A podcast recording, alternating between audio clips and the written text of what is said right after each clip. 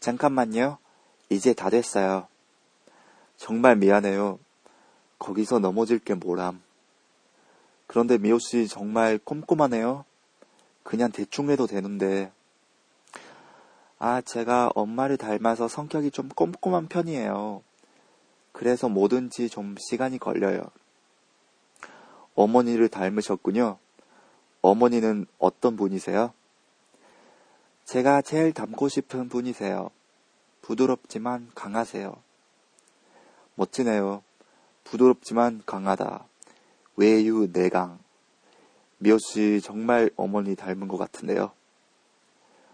어머, 지니 씨, 왜 그러세요? 비행기 태우지 마세요.